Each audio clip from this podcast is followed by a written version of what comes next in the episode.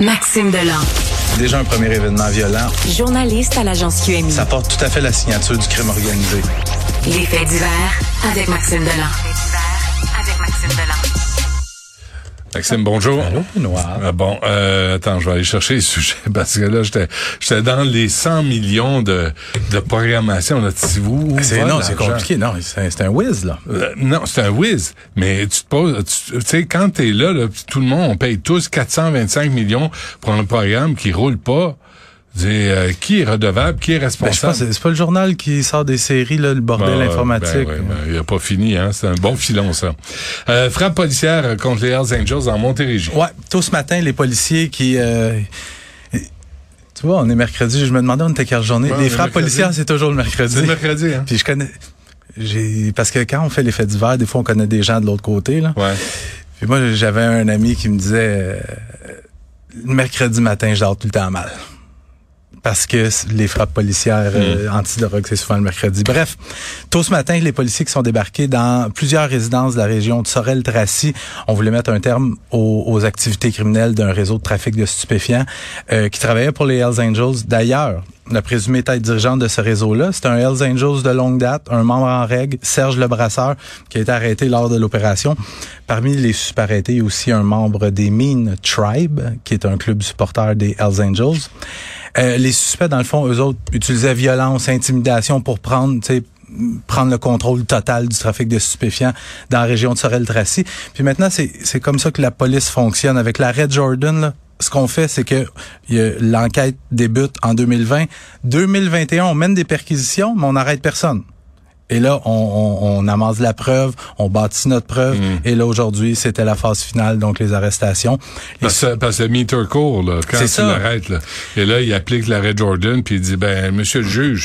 Le juge, ben, OK, retournez chez vous, là, recommencez à vendre de la drogue.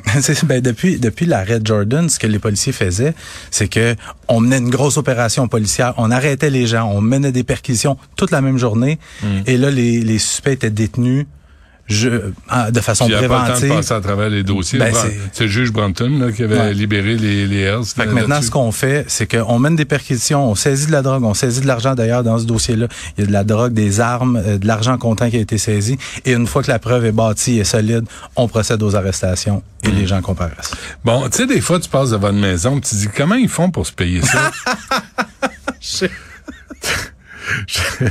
je me dis, c'est un peu la question que tu vas te poser quand tu passes devant la- cette ancienne carte de tourisme Ah, Montérégie. S- Sylvie Lemieux. OK, ben c'est dans c'est le bureau d'enquête du Journal de Montréal qui, qui sort cette histoire-là aujourd'hui. C'est sur la plume de Sarah Maud Lefebvre. Euh, La femme, elle s'appelle Sylvie Lemieux. Elle était directrice des affaires corporatives chez Tourisme Montérégie, qui, dois-je te le dire, est financée très largement par les fonds publics. Mhm. Puis tout ce qui était question de dépenses, puis de chèques de paye, puis tout ça, à Tourisme Montérégie, ça passait par elle. Ça prenait une signature, la sienne. Hmm. À partir de 2013, elle a commencé à comprendre que, tabarouette, signature, elle a commencé à, frauder carrément Tourisme Montérégie pendant près de 10 ans. Entre 2013 et 2021, je te donne des exemples de ce qu'elle faisait. Elle pouvait se payer l'épicerie, des, des- des voyages, aller changer ses pneus, aller...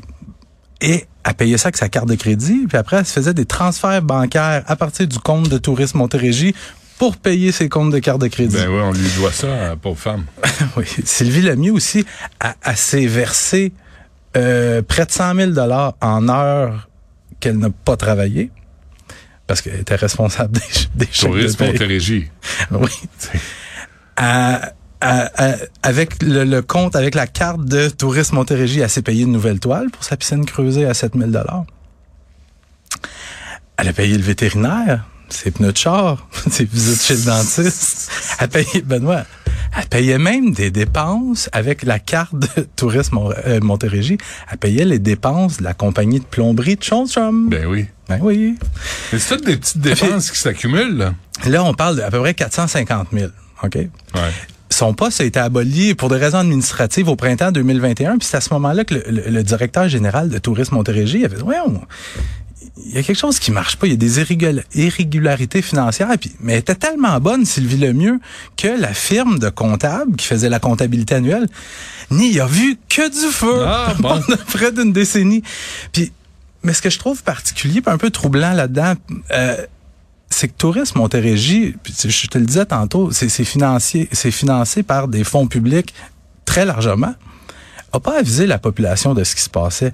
Quand ils se sont rendus compte que Sylvie Lemieux faisait son, son petit manège comme ça, ils ont décidé de la poursuivre au civil. Et on fait une entente confidentielle avec elle. Tu sais, pour, en catimini, Ben pour que oui. personne sache s'il fallait qu'on sache. Ben oui. Finalement, ce qu'on sait, c'est que Sylvie Lemieux a remboursé des centaines de milliers de dollars, sauf que là, elle est peut-être pas sortie, euh, pas sortie de sortie du bois. bois, Ouais, Ouais. c'est ça.